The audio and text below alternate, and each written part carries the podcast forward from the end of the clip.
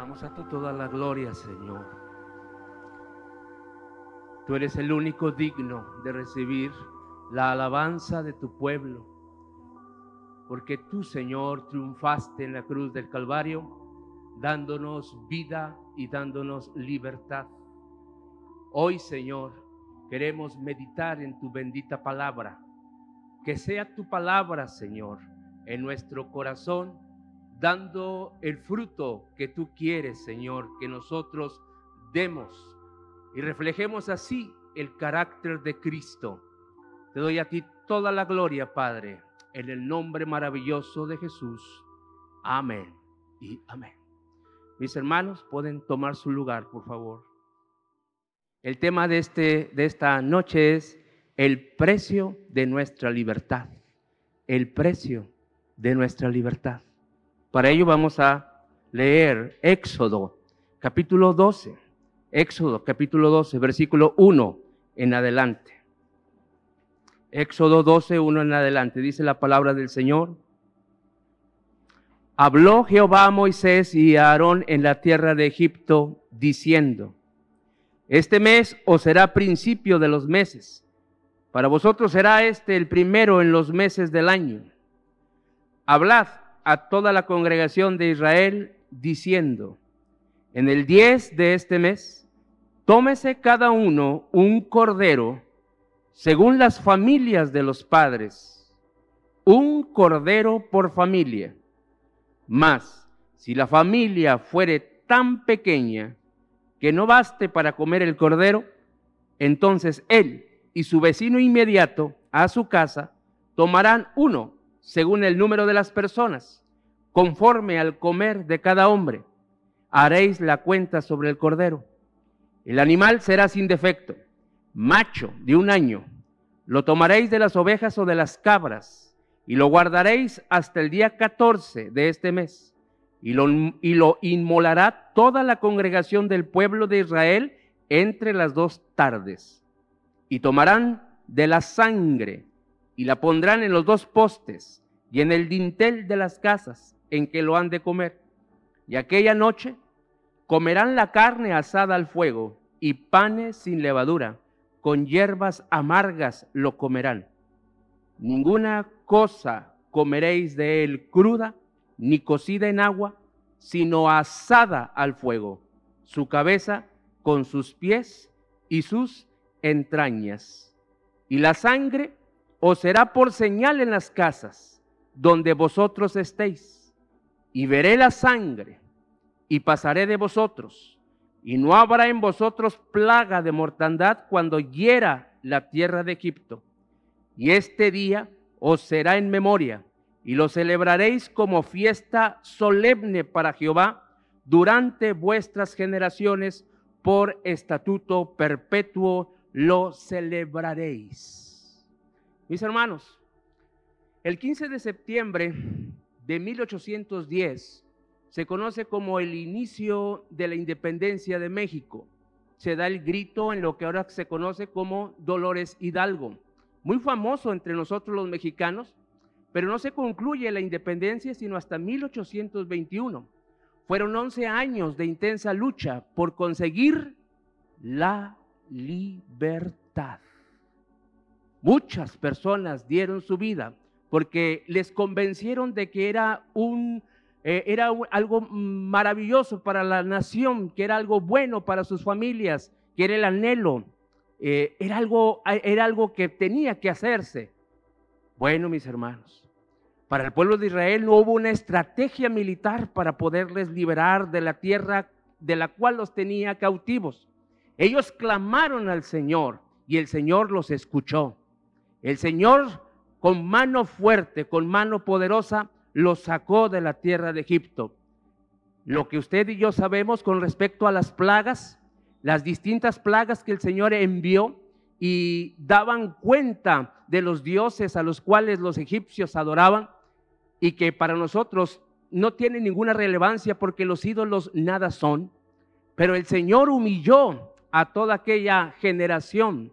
Y miren mis hermanos, la forma en la cual el Señor libertó al pueblo de Israel. No fue con la estrategia humana, No fue con algo que nosotros pudiésemos eh, eh, subir de nuestro pensamiento, de nuestro corazón, de nuestra inteligencia, sino a través del sacrificio de un animal, a través del sacrificio de un cordero. Hermanos, pero esto tenía que tener cierta regla o tiene que tener cierta forma. No de cualquier manera tenía que realizarse esto. El Señor daba instrucciones claras y precisas con respecto a cómo debería de hacerse. Bueno, lo primero es que tiene que hacerse en familia. Lo primero es que tiene que hacerse en familia. ¿Cómo está con su familia? Hay luego familias que se batallan para poderse reunir, que batalla para poderse para poder platicar y luego nos enteramos de cada situación en fiestas, en celebraciones donde se recuerdan algunas, algunos, algunas anécdotas no muy agradables. Pero aquí, aquí tenía que realizarse en familia. Y si no bastase la, el comer de la familia para acabar con el cordero, podías invitar a tu vecino. ¿Cómo estamos con nuestros vecinos? compartimos, compartimos con nuestro vecino. ¿Conoce usted su vecino? ¿Sabe cómo se llama su vecino? Mm, interesante, ¿verdad que sí? A veces en las congregaciones, en las congregaciones solamente decimos, en la mayoría, hermano, hermana, ¿cómo está hermano? ¿Cómo está hermana? Pero ¿sabes el nombre del hermano? ¿Sabes el nombre de la hermana? ¿Sabes el apellido? El primer apellido. ¿Sabes el segundo apellido? ¿Sabes dónde vive? ¿Sabes cuáles son sus necesidades? ¿Sabes cuáles son sus, anhelos? ¿Qué es lo que está haciendo para Dios? ¿Y cómo puedes colaborar para poder ayudarlo? Para poder ministrar juntos al Señor. Es decir, hermanos, el, el cordero tenía que comerse, número uno, en familia. Número dos, poder invitar a tu vecino. El animal, dice el versículo 5, el animal será sin defecto, sin defecto, macho de un año. Es decir, que podría pesar aproximadamente entre 70 y 80 kilos, un aproximado. ¿Aquí mm, habrá, habrá algún veterinario por aquí? Aproximadamente cuánto pesará un cordero. 50 kilos. Aquí tenemos un veterinario. 50 kilos, hermanos. En una comida para cuatro o cinco personas, yo creo que con 3 kilos y ya está bastante, bastante bien. Pero este era un animalito de un año. No era de semanas, no era de meses, era de un año. Entonces, mis hermanos, dice la Biblia que tenían que tomar la sangre, dice el versículo 7, tenía que tomar la sangre y la tenían que poner en los dos postes y en el dintel de las casas en que lo habían de comer. Muy bien, ellos tenían la instrucción de lo que se tiene que hacer. Ellos tenían intelectualmente la noción de qué es lo que tenía que hacerse. Ya tenían una instrucción precisa cómo, cómo se iba a desarrollar esto. Muy bien, pero si no lo ejecutaban, si no lo hacían, de nada iba a servir. Usted y yo podemos tener las instrucciones claras de parte del Señor. Podemos tener la orientación precisa de lo que Dios, nuestro Padre, quiere que hagamos.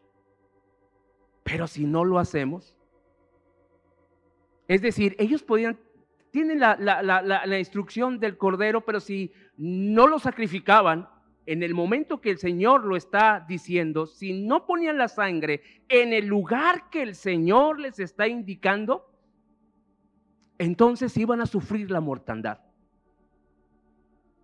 Evidentemente tenían que tener fe. Número uno, tenían que tener fe para poder realizar esto. Pero número dos, tenían que obrar, tenían que accionar de acuerdo a esa fe. Porque sin fe, hermanos, es imposible agradar a Dios. Pero esta fe tiene un reflejo, esta fe tiene una, tiene una acción precisa, concreta con respecto a lo que el Señor nos está encomendando. Dice la Biblia, versículo 8. Y aquella noche comerán la carne asada al fuego. ¿A cuánto les gusta la carne asada? Mm, interesante. Pero con panes sin levadura. Es decir, que no esponjaría, sino iba a ser como una especie de galleta. Y entonces, aparte de eh, la, rica carne asada que iban a, a comer, que iban a degustar, de un cordero sin defecto, que lo tenías que observar por cuatro días, es decir, te tienes que relacionar con él. Aparte de eso, tenías que comerlo con hierbas amargas. A todos nos gusta la carne asada, pero en esta ocasión, en, esta, en, esta, eh, en este evento, tenía que comerse con hierbas amargas. Las hierbas amargas, ¿a cuánto les gusta comer hierba amarga? No, ¿verdad? Pero Dios, hermanos, permite que sucedan circunstancias en nuestra vida para poder valorar lo que el Señor en su misericordia, en su gracia nos ha dado. Él permite estas circunstancias, hermano, a muchos de nosotros, humanamente hablando, desagradables, humanamente hablando, angustio, de, de, mucha angustia, que nos angustia el corazón, que nos oprime. Pero todo es para la gloria de Dios. Todo lo que está pasando usted, hermano, todo lo que está pasando en este momento, la circunstancia que estamos viviendo, todo es para la gloria de Dios. Y entonces, aquella noche tenían que comer estos elementos de esta manera. Dice el versículo 9, ninguna cosa comeréis de él cruda, ni cocida en agua. Ay, es que a mí no me gusta la carne asada, podía pensar alguien. Es que a mí el sabor de la carne asada no me gusta. Yo quisiera la carnita, pero en caldo. No se va a hacer como tú quieres. No se va a hacer como tú piensas. ¿Por qué? Porque esto es un mapa. Este es un mapa que está apuntando hacia Cristo. Todo lo que está pasando aquí es un tipo de Cristo. Todo lo que está sucediendo aquí es una está señalando hacia la obra que más adelante nuestro Señor va a realizar aquí en la tierra. Entonces tenemos que tener, ellos tenían, perdón, ellos tienen que tener mucho cuidado en seguir cada una de estas instrucciones. Dice el verso 13. Y la sangre os será por señal en las casas. Y la sangre será la señal. Si no hay, si no tienes relación con esa sangre, si no tiene relación con esa sangre que se está poniendo en la, en la puerta, en los dinteles, tú vas a sufrir las consecuencias. Y no importa cuánta teología tengas, y no importa cuánto conocimiento de la palabra de Dios tengas, si no tienes relación con la sangre, entonces vas a sufrir las consecuencias. Hermanos, muchas personas pueden tener un gran conocimiento. Mire, testigos de Jehová, adventista, eh, eh, mormones, todos los que no tienen una relación con el sacrificio único de nuestro Señor Jesucristo, pueden tener mucho, mucho conocimiento teológico tal vez, pero no tienen relación con el sacrificio del Señor. Ese cordero, hermanos, que está siendo sacrificado es un sustituto. En vez de tú y yo padecer, el, el cordero toma el lugar nuestro. Esa es la enseñanza, esa es la señal. Pero si no tiene relación con la sangre, que es el sacrificio de Jesús, si no tiene un más allá de un conocimiento, la revelación de Jesús en el corazón, que usted tenga esa comunión con Él porque le conoce. Evidentemente, hermano, para conocerle tendría que tener usted fe. Y alguien debió de haber compartido la palabra. O usted tuvo que tener una porción de la palabra del Señor y, y, nuestro Dios revelar a su Hijo en usted. Y en el momento en que Cristo es revelado, usted puede tener relación con Él. Empieza una relación con Él. Dice el versículo 13, y la sangre os será por señal en las casas, donde vosotros estéis. Y veré la sangre y pasaré de vosotros, y no habrá en vosotros plaga de mortandad cuando hiera la tierra de Egipto. Y este día os será en memoria, y lo celebraréis como fiesta solemne para Jehová durante vuestras generaciones. Por estatuto perpetuo lo celebraréis. ¿Por qué? ¿Por qué tendría que estarse recordando esto año con año? Porque nosotros, hermanos, nosotros fallamos con nuestra memoria. ¿Sabe que la memoria es como el peor amigo? ¿Sabe cómo es el peor amigo? Cuando más lo necesitas, no está presente. Así es la memoria. Y nosotros tenemos que estar recordando constantemente. Y aquí el Señor está dando una instrucción precisa. Cada año van a celebrar la Pascua. ¿Qué significa la Pascua? Pasar de largo, pasar de largo. Voy a ver la señal, la señal es la sangre. Si tiene la sangre, tiene relación conmigo. No tiene la sangre, no, no tiene relación conmigo. Así de simple, así de sencillo, hermanos. Pero va a pasar los siglos. Van a pasar los siglos.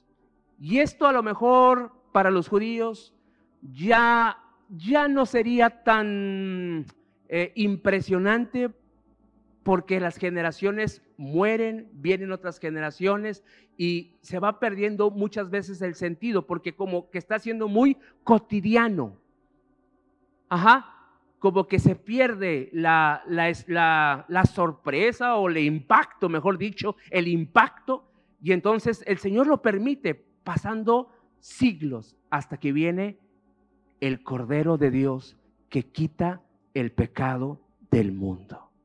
He aquí el Cordero de Dios, lo presenta Juan. Y cuando el Señor está en el aposento alto, en Mateo capítulo 26, verso 26, Mateo 26, 26 año con año, por los siglos, se ha estado celebrando la Pascua, año con año. Pero esta vez, ese año va a ser algo distinto, va a haber algo diferente ese año en que se va a celebrar la Pascua. Dice Mateo 26, 26. Y mientras comían, tomó Jesús el pan y bendijo y lo partió y dio a sus discípulos y dijo, tomad, comed, esto es mi cuerpo. Y tomando la copa y habiendo dado gracias, les dio diciendo, bebed de ella todos, porque esto es mi sangre del nuevo pacto, que por muchos es derramada para revisión de los pecados. Entonces, es una celebración familiar, ¿se acuerda que le dije? Es una celebración familiar. Puedes invitar al vecino, ¿está bien? Y el Señor está en una celebración familiar, porque están ahí sus discípulos. ¿Qué dijo el Señor? ¿Quiénes son mi familia? ¿Quién es mi madre? ¿Quiénes son mis hermanos? Sino los que hacen la voluntad de mi Padre. Y entonces está en esa celebración de Pascua, en ese día. Y los judíos tienen esta tradición, que el menor va a preguntar, ¿por qué estamos haciendo esto? Y, y el mayor de la casa tiene que responder y tiene que narrar la historia. Es que nosotros fuimos esclavos en la tierra de Egipto. Y el Señor con mano poderosa nos sacó de, aquella, de, aquel, de aquel lugar. Y a través de este cordero, a través de esta sangre, el Señor pasó de largo y mientras había lloro y mientras había duelo alrededor de nosotros, porque el primogénito de cada casa que no tenía la sangre como señal, murió. Y hubo llanto y hubo lamento esa noche. Pero nosotros, el Señor nos guardó. Y tenía que expresar el testimonio al igual que nosotros el día de hoy, hermanos, tenemos que compartir a nuestra familia el testimonio de dónde nos sacó el Señor y cómo nos sacó. Con, con la bendición, con la misericordia, con la gracia de nuestro Señor Jesucristo. Así fue como lo liberó. Pero Él tuvo que pagar un precio por nuestra libertad. Él tuvo que dar su cuerpo, Él tuvo que dar su sangre para que nosotros que definitivamente éramos culpables, pudiéramos salir libres. Alabas a Dios. Para que pudiésemos salir libres. Pero no fue no fue algo fácil, hermanos. Muchas veces estamos comentando o estamos predicando o estamos enseñando con respecto al sacrificio del Señor Jesucristo y nos quedamos completamente muy bajos, hermano, en la explicación, porque no alcanza alfabeto, no alcanza vocabulario para poder expresar el dolor de un padre al dar a su hijo. Hermano, porque nosotros, todos nosotros, estábamos excluidos de la gloria de Dios. Porque usted cuando va a comprar algo a la tienda no escoge lo peor. Usted cuando va y compra algo, escoge lo mejor para su casa, para usted, para su familia, pero no escoge lo peor. Y lo vil y lo menospreciado del mundo escogió Dios. lo vil y lo menospreciado. Y aquí estoy, hermano. Pero no para seguir viviendo en lo vil y no para seguir viviendo en lo menospreciado. Pero de allá me sacó el Señor. De lo vil y lo menospreciado. Y lo compró. No con oro, no con plata, no con piedras preciosas, sino con su propia sangre, hermano. Por eso es coman. Él es, hermano, el Cordero de Dios. Esto, coman, coma el pan y beba la sangre. Y en Levítico está prohibido que el, el pueblo tome sangre, está prohibido. Pero la sangre, mis hermanos, representa la vida. Y lo que está diciendo el Señor es, toma mi vida. Porque si no tienes relación con la vida, estás completamente muerto. Y repito, y vuelvo a repetir porque el Señor lo pone en mi corazón, no interesa cuánto conocimiento tenga. Si no tiene esa relación y esa, esa que se humille delante del Señor y diga, reconozco que solamente a través única y exclusivamente de tu sacrificio es que tengo entrada a la presencia de Dios. Puede ser alguien clavado junto al Señor en la cruz y no tiene más conocimiento de, de lo que el Señor ha predicado, ni probablemente nada más escuchó de la resurrección de Lázaro, pero no fue testigo, muy probablemente pero él tiene fe y se, y se va a relacionar con ese cordero. La palabra, hermanos, en el versículo 28 de Mateo 26, Mateo 26, 28. Voy a leer una vez más, Mateo 26, 28 dice la palabra, porque esto es mi sangre del nuevo pacto, que por muchos es derramada, y ahí viene el por qué, para remisión de los pecados. Para remisión de los pecados. La palabra remisión en el griego es afesis. Significa remisión, perdón, pero también se traduce como libertad. Entonces podemos decir también que la sangre del Señor es para darnos libertad. Así como el Cordero Pascual daba libertad al pueblo de Israel para salir de Egipto, la sangre de nuestro Señor nos da libertad. Nos da libertad. En Lucas capítulo 4, versículo 18, Las dos palabras que vienen ahí como libertad también son las palabras en griego afesis, dice el Señor. El Espíritu del Señor está sobre mí, por cuanto me ha ungido para dar buenas nuevas a los pobres. Me ha enviado a sanar a los quebrantados de corazón, a pregonar libertad a los cautivos y vista a los ciegos, a poner en libertad a los oprimidos, a predicar el año agradable del Señor. El Señor vino a traernos libertad. Amén, hermanos. Pero no nos quiere a fuerza. Repito, no nos quiere a fuerzas. Nuestra libertad para servirle a Él es voluntaria. Gálatas capítulo 3, versículo 11. Gálatas 3, 11. La palabra de Dios dice. Y que por la ley ninguna se, ninguno se justifica para con Dios. Es evidente. Porque el justo por la fe vivirá. Y la ley no es de fe, sino que dice, el que hiciere estas cosas vivirá por ellas. Cristo nos redimió de la maldición de la ley, hecho por nosotros maldición, porque está escrito, maldito todo, todo el que es colgado en un madero, para que en Cristo Jesús la bendición de Abraham alcanzase a los gentiles, a fin de que por la fe recibiésemos la promesa del Espíritu.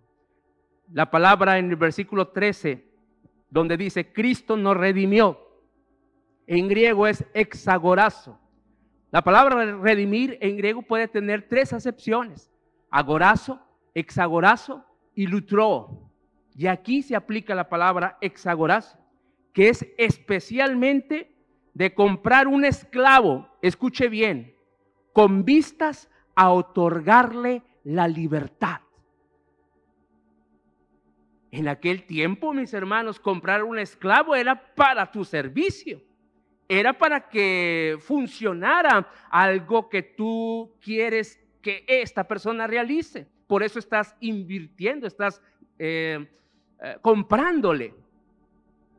Pero aquí es para darle la libertad. Así el Señor, hermano, a cada uno de nosotros nos ha dado la libertad. Él la compró para nosotros, pero en nosotros está la decisión. ¿Cómo vengo el día de hoy, viernes, por ejemplo, a la reunión? ¿Con qué espíritu vengo a esta celebración? ¿Con qué espíritu vengo? ¿Porque es viernes y tengo que venir? ¿O porque amo estar en la casa de Dios? porque amo estar en la comunión con mis hermanos, porque amo escudriñar su palabra. Pero todo va a ser en relación a cómo estás tú con respecto a la sangre. ¿Cómo te has relacionado tú con Cristo? ¿Cómo te has relacionado tú con la vida? Y no solamente me refiero aquí, hermano, a la reunión que pudieses tener aquí, sino también en el trabajo, pero también en la casa. ¿Cómo se desarrolla todo eso? Porque el Señor ya nos dio libertad. ¿Cuántos dicen amén? Muy bien. Pero entonces, ¿qué estamos haciendo con esa libertad? Muy bien, el Señor ya nos dio libertad. Pero entonces, ¿qué hago con ella? ¿Qué estoy haciendo? ¿Estoy redimiendo bien el tiempo? ¿Estoy invirtiéndolo bien? ¿Estoy dialogando con Dios día con día? ¿O se ha vuelto algo como el, pueblo de Israel con la Pascua, que se había hecho algo rutinario? Y de alguna manera el Señor rompe con ese esquema y dice, este es mi cuerpo, coman, y este es mi sangre, beban. Porque aquel que no come la carne del Señor y no bebe su sangre, hermanos, no hay vida no hay vida. Y esto se va a ver muy claro en cuanto usted en cuanto a la relación que usted tenga primeramente con su familia, después con la iglesia y con el resto de, los, de, de las demás personas. ¿Cómo está usted? ¿Cómo estoy yo? Hay una parte, hermanos, interesantísima en Génesis capítulo 15. Porque el pueblo de Israel, hermano, fue profetizado, fue declarado que iba a ser esclavizado. Dice Génesis 15, versículo 13. Entonces Jehová dijo a Abraham, ten por cierto que tu descendencia morará en tierra ajena y será esclava allí y será oprimida cuatrocientos años. Mas también a la nación a la cual servirán juzgaré yo. Y después de esto saldrán con gran riqueza. ¿Alabas a Dios? Génesis 15. Y se, hasta, hasta el libro del Éxodo, entonces se realiza esta liberación. Pero también nosotros, hermano, hemos sido liberados también a nosotros se nos profetizó esto. También eh, el Antiguo Testamento venía profetizando acerca de el Mesías, acerca de Jesús y cómo iba a ser de bendición para toda la humanidad, no solamente para el pueblo de Israel, pero también para los gentiles. Y aquí estamos nosotros. ¿Le podemos dar la gloria a Dios? ¿Somos libres? Sirvámosle a Él con alegría. Sirvámosle a Él con un corazón eh, sincero. Y el Señor será glorificado en todo lo que haga.